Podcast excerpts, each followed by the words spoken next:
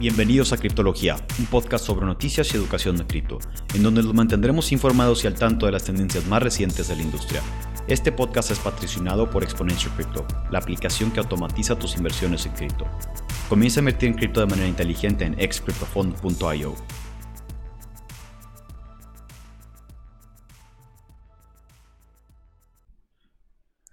Bienvenidos a otra cápsula de criptología. El día de hoy vamos a estar hablando de qué es la web 3.0. Eh, su locutor Libre Crypto. Y yo, Dripto, con ustedes. Pues yo creo que vamos a platicar un poco, Humberto, sobre, a ver, bueno, Dripto. Vamos a, aplicar, a platicar un poco sobre la web. A ver, está la web 3.0 y empezó primero la web 1.0 y luego la web 2.0 y luego la web 3.0. Voy a darles un overview y luego Humberto les da detalles. La web 1.0 era simplemente una página estática en donde comenzó, en, comenzó en los noventas, donde tú podías leer eh, cosas como artículos, eh, blogs personales, blogs, eh, sí, que, no podías editar, noticias.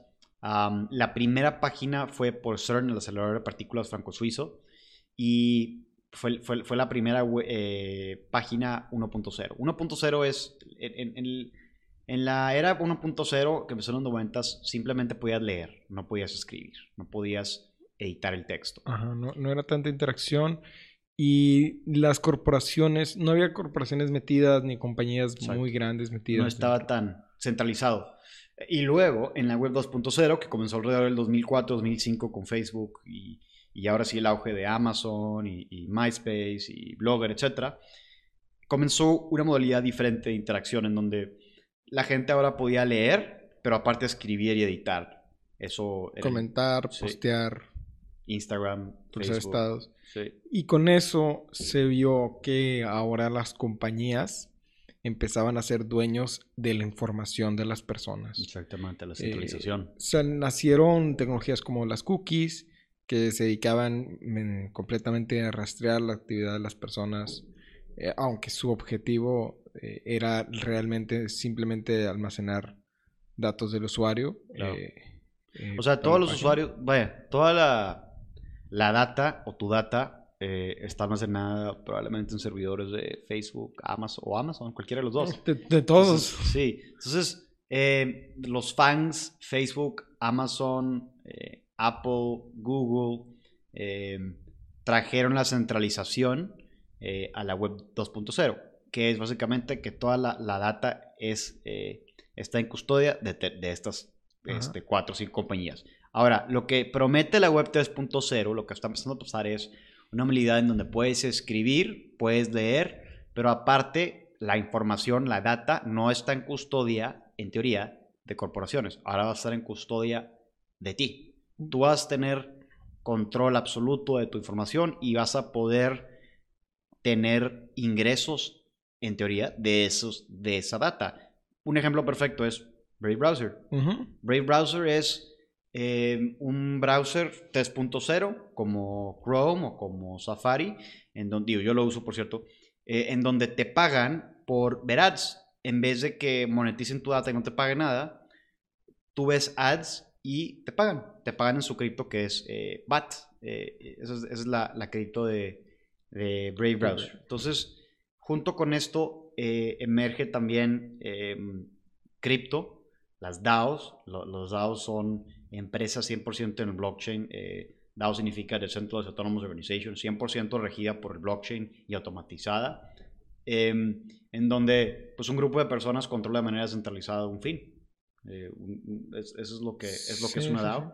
Y las cripto, pues las cripto en teoría lo que son son el dinero de la web 3.0, en donde no están controladas por una entidad centralizada como un banco central o una corporación o, eh, o, cualquier entidad centralizada y es el dinero, por así decirlo, de, las personas. Entonces, eh, Web 3.0, lo que, lo que la Libre de Web 3.0 es que se democratice la información, se democratice los activos, eh, los NFTs también es un ejemplo perfecto.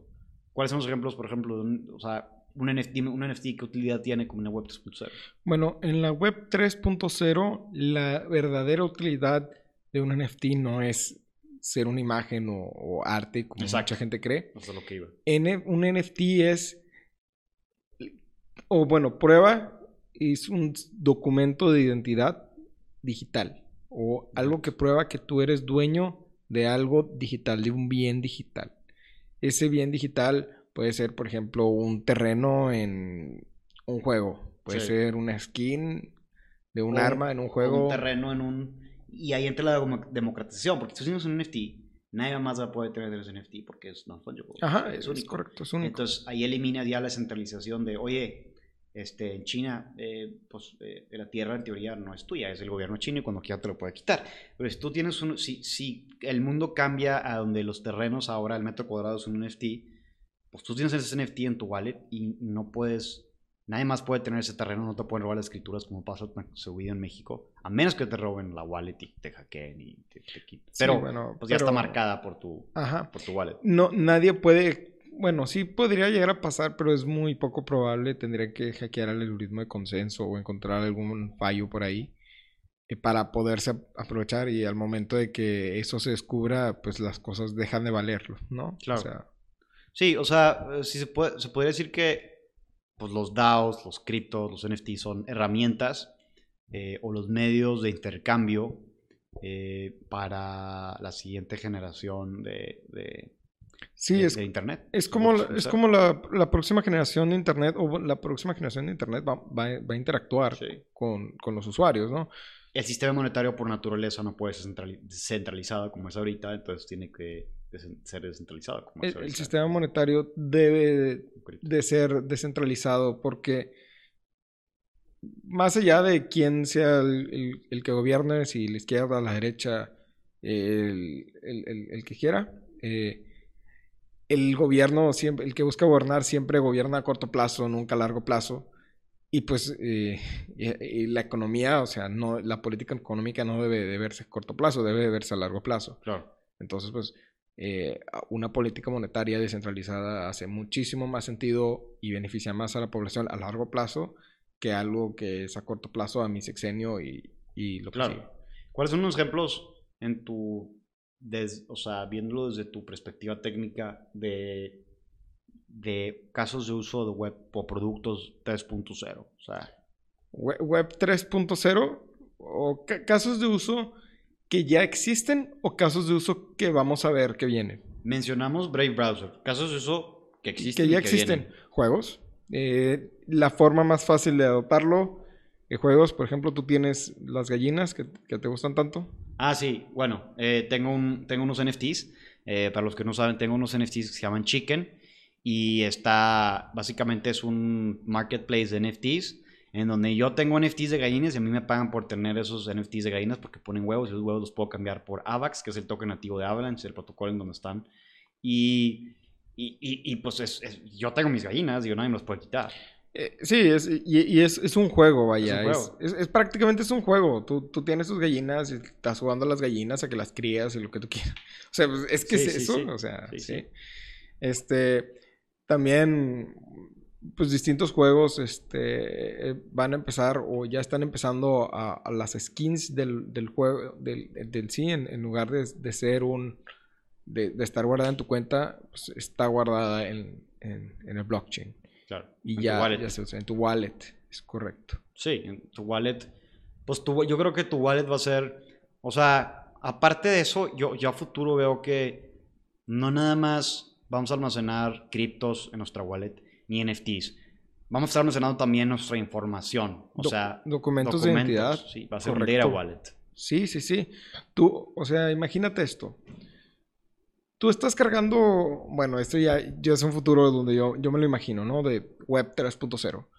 Tú estás cargando con, con, tu cartera y en lugar de estar cargando con tu cartera llena de identificaciones, dinero en efectivo y demás cosas, es un, Puede ser en tu teléfono o puede ser una tarjeta, solamente una tarjeta, tu cartera completa. Tengas todo ahí.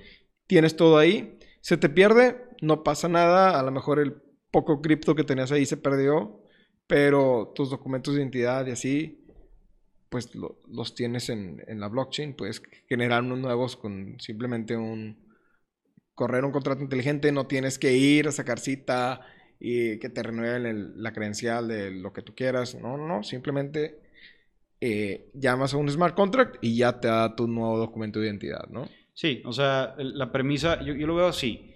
O sea, el blockchain o los DLTs, que es más allá, o sea, el blockchain, más allá del blockchain, están o sea, los DLTs, los Central Ledger Technologies, que en teoría el Internet es un DLT, o sea, es, es, un, es una tecnología descentralizada en donde, en donde pues, hay varios nodos y no puedes apagar el Internet. Sí, pero más bien dicho, el Internet no sería un DLT, el blockchain sería un DLT. El Internet pues no, eh, es, una tecnología descentralizada. Es una tecnología descentralizada. No un ledger como tal. Ajá, no un ledger, eso sí. Sí, de hecho, si lo piensan bien, bueno, e, esto es un hecho.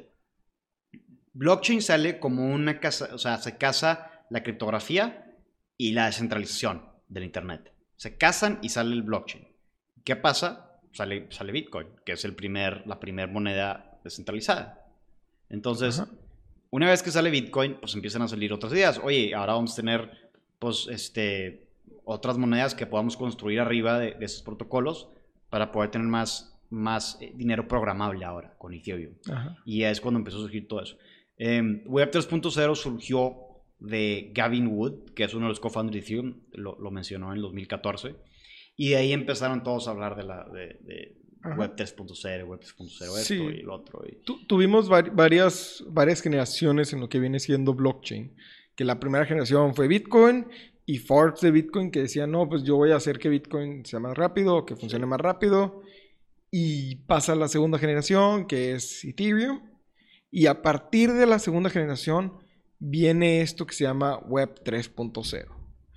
Y pues obviamente ahorita no estamos en, la, segunda generación de cripto, estamos más lejos, estamos en la tercera. Se está hablando de una cuarta generación de cripto. Este, que ya incorporan esto que viene siendo Web 3.0 como su core. O sea, sí, Ya, ya habla. Excepto Ripple y Solana. Bueno, es que Solana sí. Solana sí tiene Web 3.0 con su wallet de Phantom. Son, 100%, son muy centralizados, ¿no? sí, los nodos de Solana sigue siendo muy centralizados. O sea, sigue siendo Web 3.0 en el aspecto de que puedes tener una wallet que está ligada a tu navegador. Sí. Y puedes interactuar con una aplicación web y los smart contracts en aplicación web desde ahí. Digo, el concepto es el mismo, pero los datos sí, sí siguen siendo algo más centralizados. Más centralizados. Que igual, que, igual que Ripple. Ripple no, hasta donde tengo entendido, no sé si tú te das un dato diferente, no tiene forma de interactuar con smart contracts o algo así, y eso sería un requisito para... Es que Ripple... Eh, Ripple es una herramienta de transacción de pagos, meramente. Sí, completamente. y, Stellar es un fork de Ripple que también tiene ese mismo fin. Entonces, eh, van a salir diferentes herramientas. Eh, ya platicamos del DAO. El DAO es, yo creo que va a ser las, herramientas más importantes en donde las empresas del futuro. 100%. O sea, los DAOs son empresas programables 100% en donde se ejecutan ciertos parámetros eh, con el blockchain. Y, pues están, en vez de que digas tú, oye, aquí están esos contratos que no se siguieron, eh, tú programas en el blockchain, bajo ciertas circunstancias se ejecutan este, contratos inteligentes y se les paga a las personas y, se hacen las asambleas y todo, y todo se hace de manera automática sin que tenga que haber eh, papeleo legal. Entonces yo creo que las DAOs, eh, las eh, organizaciones descentralizadas, autónomas descentralizadas, son, juegan uno de los papeles más importantes en, en, Web 3.0, en donde se democratiza el, la toma de decisiones de una manera organizada y programática. Sí, completamente de acuerdo. Ahora, cripto es el medio de intercambio dentro de Web 3.0, como mencionamos. Es, donde se va a guardar todo. El dinero. El dinero se va a guardar. Ahí se va a guardar el valor, documentos, todo, datos. Ahora, los NFTs, ¿qué papel juegan? Los NFTs va a ser como una forma de representar eh, propiedad dentro de. O sea, más como. Jugarían más como la versión de, oye, los diamantes. Sí. O el oro. Bueno, el oro no tanto, porque es los diamantes, eh, las, las, piedras preciosas. Eh, bueno, más bien dicho, yo diría que más cosas más únicas, como por ejemplo eh, títulos de propiedad de casas o... oye, esto, este NFT representa mi, no sé. Mm, es que el, el, más común, el ejemplo más común es título de propiedad de una casa. O... Título de una casa, título académico. Ajá, título académico eh, y documento de, identidad. De identidad. Tu CURP, en vez de tener un CURP, vas a tener un NFT. O sea, vas a tener un CURP, pero tu CURP puede ser un NFT. Claro. Sí, los, o sea, los NFTs, los NFT son realmente un, pues una, un, este, pues un string alfanumérico este, único, en donde tú almacenas tu información como un número de serie. En un otro caso de uso de los NFTs es cada producto que se crea eh, en Armani o en, o en Ajá, puede tener un o en cualquier certificado de certificado autenticidad, de que está minteado, minteado eh, por los NFTs en, en, por la por la por por por, mil, por este Ferragamo o Gucci o lo que sea y que tú puedes escanear ese código QR en el producto y digas ah mira sí es... Eh, sí, coincide. con el NFT de, de, la compañía. Entonces, ese es otro caso de uso también para los NFTs. Yo creo que con eso concluimos em, la plática sobre Web 3.0. El día de junio 23 a las 7 pm vamos a estar teniendo como recordatorio Twitter Spaces, donde vamos a estar hablando sobre qué hacer en el bear market. Em, gracias por escucharnos y nos escuchan a próxima.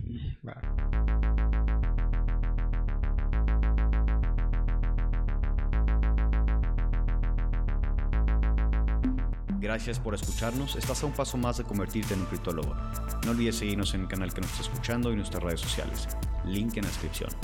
Este podcast es patrocinado por Exponential Crypto, la aplicación que automatiza tus inversiones en cripto. Comienza a invertir en cripto de manera inteligente en excryptofondo.io.